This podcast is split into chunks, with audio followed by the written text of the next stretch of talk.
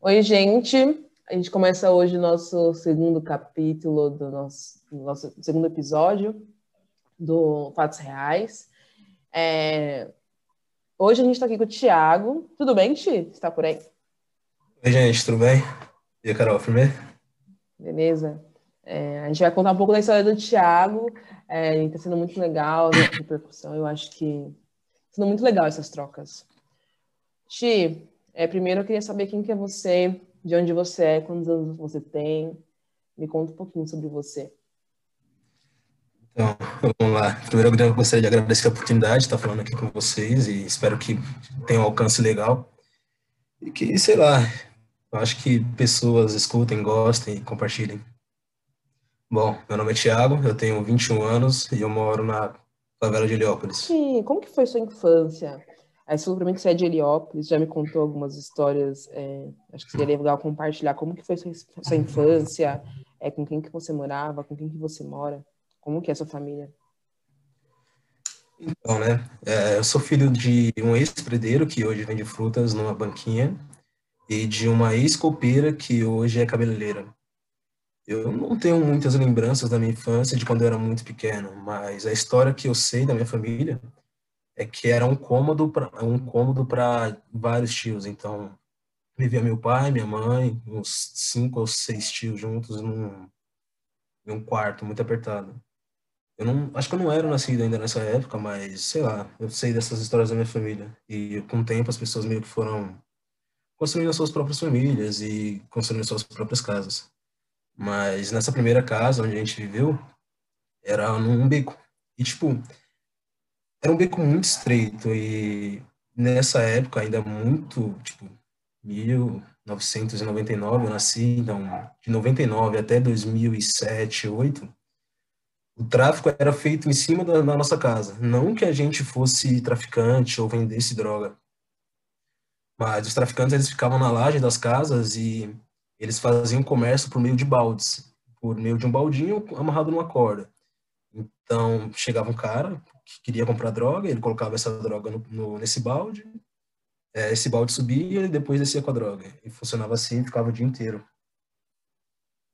Eu meio que cresci nessa, nesse, nesse espaço, e tanto que minha mãe nunca deixou brincar na rua porque ela tinha muito medo dos caras e da polícia chegar meio que quebrando tudo e acabar me machucando ou sendo confundido, porque sabe como é. Só que de 2000 e, sei lá, 8 até atualmente, esse mesmo tráfico ele não é feito mais em cima das lajes, ele é feito no beco. E eu lembro de várias vezes ter, vido, ter visto é, pessoas comprando, vendendo, ou os caras contando dinheiro, bolo de dinheiro mesmo, ou drogas no chão, esse tipo de coisa. Então, sempre foi muito próximo da minha realidade o efeito que as drogas causam. Por isso que eu nunca curti muito coisas não lícitas, então. Então, nunca foi muito a minha praia esse tipo de coisa. Eu vi muita gente meio que se acabando nas drogas e tudo mais. E desde então, minha mãe também nunca permitiu muito que eu brincasse na rua por conta disso, por conta desse local. Então, ela sempre incentivou muito os estudos, tanto o meu quanto do meu irmão. Ô, Ti, é, sabe de uma coisa, eu, eu te contei isso muitas vezes, que também morava, é, tinha uma biqueira, tipo, quatro, casas para cima da minha casa, tipo, a, convivi com esse, com esse, com esse, com esse cenário, né, por muito tempo da minha vida. Eu também não, não brincava na rua por causa disso. Então, eu entendo, muito, muitas pessoas da minha família, inclusive, morreram é, por causa de, tipo, em relação à droga, é, por dever, é, assim por diante. Acho que esse, o crime ele está presente na nossa vida frequentemente é, e, e é, é, uma coisa muito é, é, é, a nossa realidade, né? É a nossa realidade. E aí, Ti, você me falou que depois eu fiz sua infância, você foi crescendo, mas tipo na escola, como é que era? Tipo, você fez escola lá em Heliópolis ainda? Ou não? Como que foi na escola, assim, até o ensino médio, até da escola? Então, eu fiz uma escola que, na época, ela tinha sido fundada há pouco tempo. Então, ela tinha uma estrutura bem legal para os padrões do bairro. Eu acabei indo para essa escola, não sei bem o porquê, porque ela é meio longe da minha casa, tinha que andar um pouco, então Era mais pra, pra galera que era de São Caetano, São João Clínico, que são bairros em voltas do meu, que é Heliópolis. Então, essa escola sempre teve uma qualidade maior. Então, os livros eram, no, eram novos, o espaço era limpinho. Então, tipo, tinha uma condição bem melhor do que as outras do bairro. Eu nunca fui naquelas escolas do bairro, porque a escola que eu fiz, essa que é o Seu Meninos, ela oferecia o ensino do, do primário, tipo, berçário, até a oitava série. Então nunca foi um problema para mim ter ido para a escola, entende? Sempre foi uma escola de já ter uma qualidade bem boa. Quando é comparado com as, com as escolas que estão aqui. Mas eu acho que foi um. Oxi, mas, é, por exemplo, quando eu estava na escola, eu, pelo menos boa parte estava na escola pública, o racismo e a criminalidade lá era muito forte, assim, sabe? Tipo, era evidente, né? né tá batendo na minha porta todos os dias. É, como, como que era lá? Tipo, já, já me contou algumas histórias, então é bom a gente contar um pouco. Ah, escola, tipo, com criança e tudo mais, então é o primeiro lugar que você ganha aqueles apelidinhos de, tipo, neguinho, preto, essas coisas. Só que eu nunca encarei muito como um ato racista ou prática racista por conta da idade, entende? Então nunca nunca me atentei muito para isso. Mas era evidente que eu também lá não tinha um número grande de pessoas negras por estar cercado de bairros de bairro um pouco melhor, entende? Só Heliópolis era ruim. Era ruim entre aspas, né? Mas... Você lembra a primeira vez que o racismo bateu na sua porta, assim? Que você sabia que tipo aquilo era racismo? Eu lembro dos primeiros enquadros que eu tive. Eu não lembro exatamente do primeiro momento, eu lembro dos primeiros enquadros. Eu era bem pequeno, eu estava indo para a escola ainda. E como eu sempre morei, hoje eu não moro mais, mas eu sempre morei no beco naquela época. Então eu tava saindo, eu tinha que ir para a escola de manhã, então eu tava saindo um pouco mais cedo, que eu ia andando até a escola, que era meio longe. E eu saindo com a bolsa, o policial me enquadrou, me jogou na parede, apontou uma arma para mim. Ele levantou minha camisa e perguntou se eu tinha alguma coisa, e eu naquele estado de choque. É meio bizarro isso, porque ele viu eu com a roupa da escola e não, sabe, não tinha nenhum motivo para aquele enquadro. E primeira, acho que foi o meu primeiro enquadro realmente violento e que eu fiquei meio em choque sem saber o que fazer. Ti, é uma coisa assim, tipo, é muito louco isso, porque eu também já tomei enquadro. é, é bem foi uma cena, pra mim foi uma cena, tipo, até hoje tá na minha mente, assim, tipo, porque eu, porque, tipo, tava em faculdade, sabe? É, e aí, tipo, aí a gente pensa assim, a gente está vivendo uma, uma realidade totalmente com criminalidade, e aí a gente pensa em faculdade. Ou melhor, a gente não pensa em faculdade, a faculdade surge pra gente, né? Tipo, como que, tipo, hoje, como que você tá hoje? Tipo, o que que te fez ir pra faculdade? Tipo, dado toda essa criminalidade, tudo que você tem passado, o que que te fez ir pra faculdade? Como que foi essa trajetória? Então, acho que no primeiro momento a gente nunca, pelo menos eu, nunca pensei na ideia de faculdade ou fazer um, qualquer coisa que fosse muito distante da minha realidade, entende? Na minha cabeça, naquela época, eu acho que o mais importante era, tipo, trabalhar e ter uma vida comum.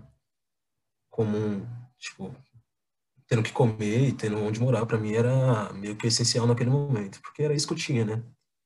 Só que eu tinha um primo, que ele veio a falecer esse ano, que ele jogava bola, ele jogava pelo São Caetano. Ele meio que jogava e ele tinha, começava, começou a ganhar algumas coisas. Ganhou algumas coisas, não, comprou algumas coisas. Então, eu lembro que a primeira coisa que eu vi meu primo comprar era uma bicicleta pro pai dele, que trabalhava de pedreiro. E era uma bicicleta, tipo, pra gente, aquela bicicleta era muito surreal, entende? Porque era uma bicicleta bonita, com grande e tudo mais, então pra gente era meio surreal, entende? E sei lá, tipo, depois que meu primo começou a ganhar dinheiro jogando bola, a gente meio que criou esse sonho. Gente, as crianças que moravam nesse beco tiveram esse sonho de jogar bola também, para proporcionar essas coisas para os pais e para ele mesmo. Então, tipo, pensar em só trabalhar e ter uma vida comum depois desse meu primo, que veio a falecer, eu vinha começar a pensar em, em ter algo a mais. Então, naquela, tipo, naquela época, sei lá, uns 11, 12 anos, eu também queria ser jogador de futebol que nem ele, porque ele já ganhava um dinheiro e tinha tudo mais, para também fugir do tráfico. Que eu queria ser qualquer coisa menos policial e traficante, porque eu sabia que não era, sabe, não era o caminho para mim. Só que meu primo acabou que alguns anos atrás, um pouco antes de eu entrar na faculdade, ele foi dispensado do time que ele jogava, com uma lesão na perna. E depois disso eu fiquei meio pensando que se meu primo, que para mim é o melhor jogador do mundo, foi dispensado, eu não tenho a menor chance, entende? Então fui buscando outros caminhos para tentar ter uma ascensão na vida, uma ascensão que eu queria ter. Tipo, poder comprar as coisas igual meu primo fez pela família dele. E foi assim que a ideia de entrar na faculdade surgiu. Mas, e aí estava com a ideia na cabeça e, tipo, como que você fez para chegar até lá, sabe? Tipo, porque eu lembro muito que, para mim, e, e, e, eu sinto muito isso que você sentiu, sabe? Tipo, a gente sai da, da escola, é, a gente tem que trabalhar e ponto, sabe? Tipo, é, e aí, eu, pelo menos para mim, a faculdade surgiu, assim, tipo, as pessoas olharam e enxergaram potencial em mim, e aí eu entendo cursinho popular, assim, mas é, foi uma trajetória muito, tipo, pessoas enxergaram potencial em mim. Tipo, e me conta como que foi para você, assim. Então, que nem você falou, acho que tem muito aquela ideia do ensino médio, que eu acabei depois do céu indo para a ETEC, que também é uma realidade um pouco conturbada, quando você convive com pessoas de diferentes classes sociais e diferentes culturas. E no terceiro ano do ensino médio já vi uma galera pensando em faculdade ou, sei lá, intercâmbio, esse tipo de coisa. O que para mim ainda era muito distante. Para mim, a ideia de ser futebol ainda estava, a ideia de ser jogador ainda estava muito forte, mesmo com meu primo não, não tendo conseguido. Só que acabou o ensino médio, a gente ficou muito, eu particularmente fiquei muito perdido junto com outros amigos meus, que a gente não sabia do que fazer da vida. E como meus pais queriam muito que eu estudasse, eles, principalmente a minha mãe, eles falaram que eles conseguiriam, com muito esforço, pagar um ano de faculdade para mim, mas seria tudo. Eles não conseguiriam pagar, eles não conseguiriam pagar mais do que isso. Só que eu sempre quis engenharia, depois que eu comecei a parar para pensar o que eu queria fazer na minha vida, além de ser jogador. Só que eu também sabia que eu, para mim ser engenheiro e ter algo a mais na vida, eu teria que estar na elite da engenharia, entende? Então eu teria que ir para boas faculdades. Até então não tinha, não, não tinha parado para pensar ainda em faculdades públicas, então eu fui primeiro ver as particulares. Só que a mensalidade na época era muito absurda, era tipo 3 mil reais a mensalidade da FEI da Mauá. Eu particularmente não faço ideia de quanto está hoje, mas eu não acho que variou muito ou abaixou. Então, eu meio que fiz um trato com minha mãe e garanti para ela que se ela pagasse um ano de cursinho para mim, eu garantia que passaria na faculdade pública, independente de qual fosse. Acabou que eu fiz uma prova em um cursinho particular e ganhou uma bolsa boa e ela conseguiu conseguiu, conseguiu pagar a, a mensalidade com esse desconto da bolsa, só que ainda tinha um custo da passagem e era muito alto ainda porque era na Ana Rosa e eu não tinha o o bilhete único estudantil. Aí eu meio que fiz um esquema com meu primo, que ele estudava na, em uma escola um pouco distante, e eu acabei usando esse bilhete único do meu primo durante metade do cursinho. Então, assim, eu meio que foi, foi um ano que eu fiz o cursinho particular, só que no final das contas eu acabei não passando em nenhuma das faculdades que eu queria. Eu passei algumas faculdades privadas, mas para bolsa de tipo 50% ou 70%, o que para mim não valia muito a pena. Então, tipo, vem aquele choque, todo mundo falando que seus pais gastaram dinheiro à toa e que você não vai conseguir, que você deveria fazer outra coisa da sua vida, e que esse sonho é pra gente rica, com pessoas com dinheiro. E por um tempo isso ficou muito na minha cabeça, entende?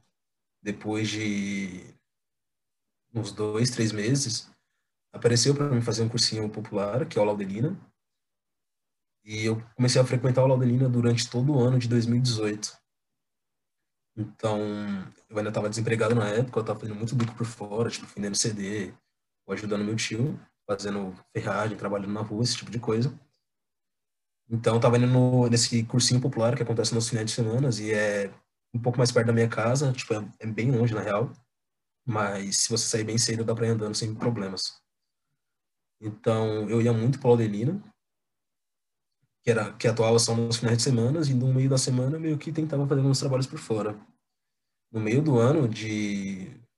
Eu tava fazendo no cursinho Laudelina, eu arrumei um emprego em uma gráfica, só que era freelance.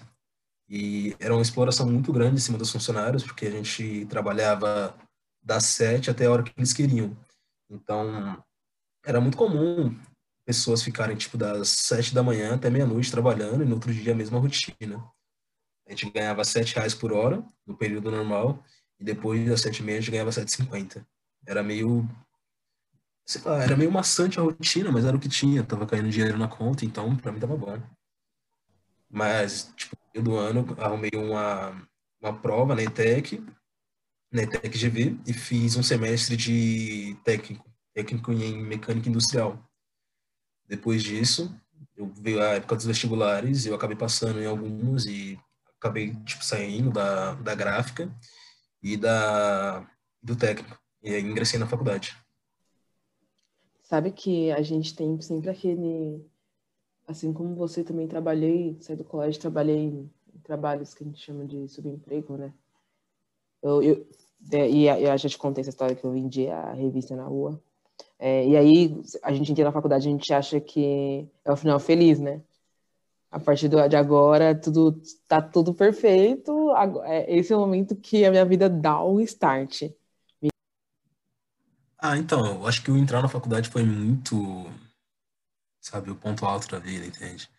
Eu lembro que quando saiu o resultado, eu fui mostrar pra minha mãe, a gente começou a chorar no meio da rua e não ligava muito para quem tava passando, olhando.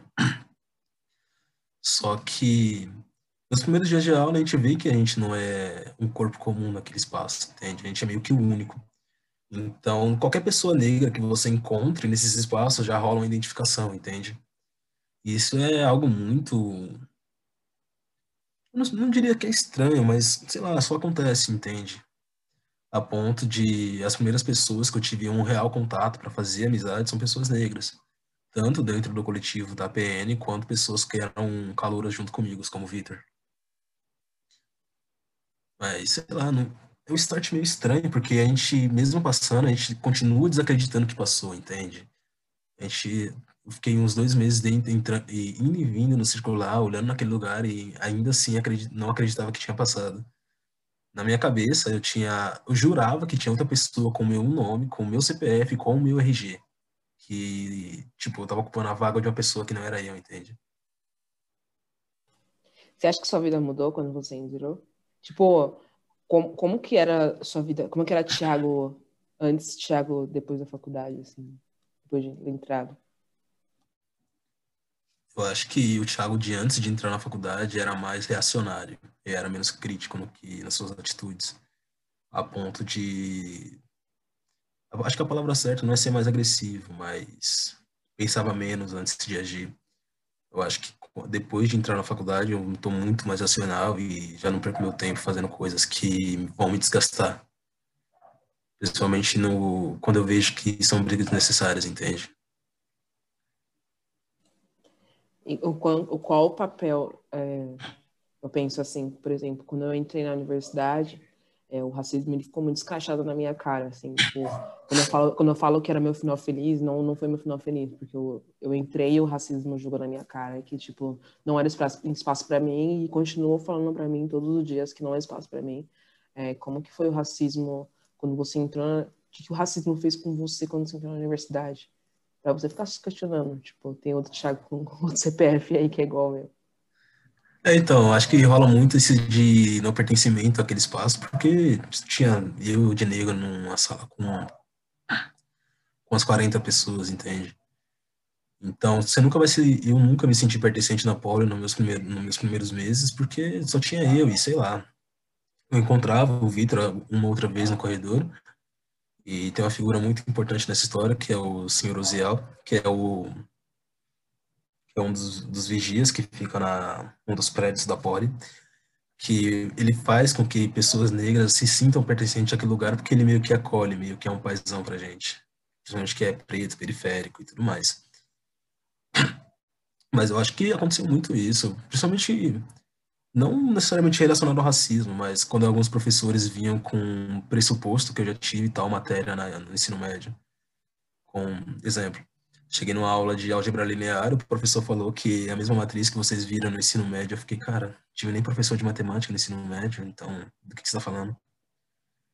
E, sei lá, eu acho que a galera meio que falando, é, ano que vem o meu pai vai me dar um carro, ou ano que vem eu vou viajar para Paris, para Europa, eu vou fazer isso, vou fazer aquilo. E, sei lá, a gente tenta se, se enturmar e fazer as coisas, mas não é a mesma coisa, porque a galera branca, geralmente, a galera branca, não todo mundo, é claro, mas grande parte, acredita que por ela conhecer uma pessoa próxima a ela, que passou dificuldade, ela conhece sua realidade, sabe as coisas que você sente. Quando isso é mentira, né? elas não fazem ideia do que eu passei ou que eu passo na poli. Eu também acho que não faço muita questão de falar isso para eles, porque eu tenho um pouco de receio de vender a história do negro que conseguiu e por isso todos os negros conseguem. Isso para mim é mentira, entende? Eu consegui porque eu tive oportunidades que nem todo mundo consegue ter. É a famosa falácia da meritocracia que não existe. E acho que Hoje eu acho que isso é uma história, tipo, para mim, isso é um, como eu falei pra Larissa, eu falo para você, eu lembro do, do primeiro dia que eu te vi na Poli, assim, tipo, a gente já conversou. O é, que, que você acha que o Thiago de hoje falaria pro Thiago de 10 anos atrás? E mais do que isso, o que, que você acha que o Thiago daqui a 10 anos vai falar pro Thiago de hoje? Falaria pro Thiago de hoje? Eu acho que se eu voltasse 10 anos atrás e falasse com o Thiago com 10 anos, eu sei o que eu falaria. Provavelmente ficaria claro. Eu, acho que não saber o futuro dá uma estigada nas pessoas, entende? Talvez falar que seria difícil, mas seria muito clichê. Eu acho que funciona a mesma coisa para o Thiago de 10 anos na frente. Eu espero que as coisas dêem certo, mas prever o futuro um pouco, me assusta um pouco. Então, prefiro continuar fazendo as coisas que eu acredito que seja certo e que vão ter um, um, um futuro pela frente, não sei bem, mas deixar as coisas fluírem. Eu acho que apressar as coisas é um problema para mim. Tipo, acontece muito com a gente que é tipo preto, periférico, que a média de idade que entra na poli é diferente enquanto a galera que, é, que tem uma condição financeira e tudo mais entra com no primeiro ano, depois que sai do ensino médio, a galera preta entra depois de dois, três anos de cursinho ou ralando pra caramba pra entrar na poli. Então, não sei bem o que eu falaria, falaria. Eu acho que eu deixaria as coisas acontecerem. Eu prefiro assim. Eu acho que isso me moldou. Você acha que, tipo, como que... Eu sei que você tem um irmão mais novo. Tipo, como que seu irmão mais novo ele te enxerga, assim? Tipo, o que, que você espera? Tipo, o que, que você espera de você para que... É, eu sei que você é o, é o exemplo, né? Você é o exemplo da, de vitória, assim, de história. Que você acha, o que você acha que o seu irmão mais novo espera de você, assim? Então, isso é, é algo que eu converso muito com a galera que é preta na poli, que tem uma situação parecida com a minha.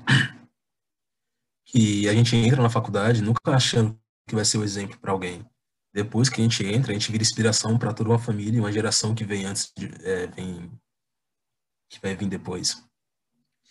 E é uma responsabilidade muito grande, mas que eu particularmente gosto. Eu acho que isso me faz permanecer na pole e não desistir das minhas coisas.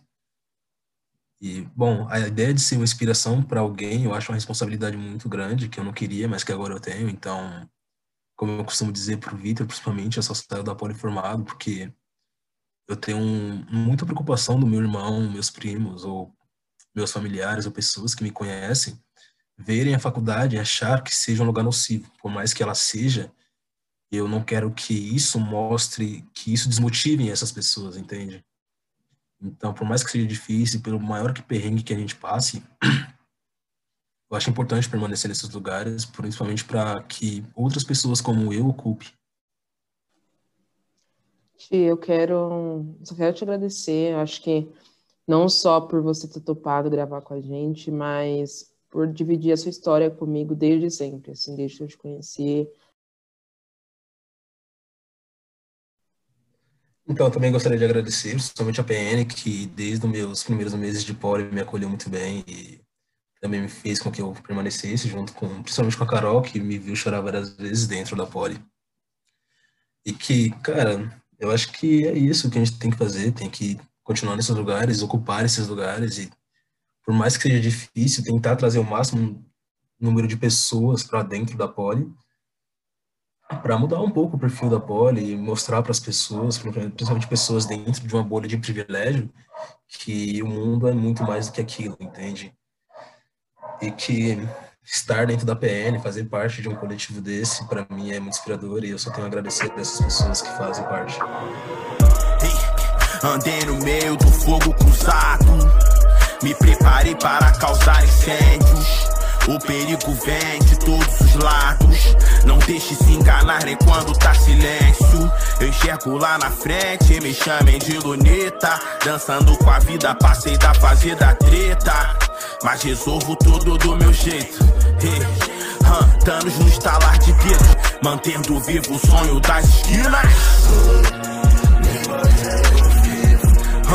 Mantendo vivo o sonho das esquinas. Mantendo vivo o sonho das esquinas.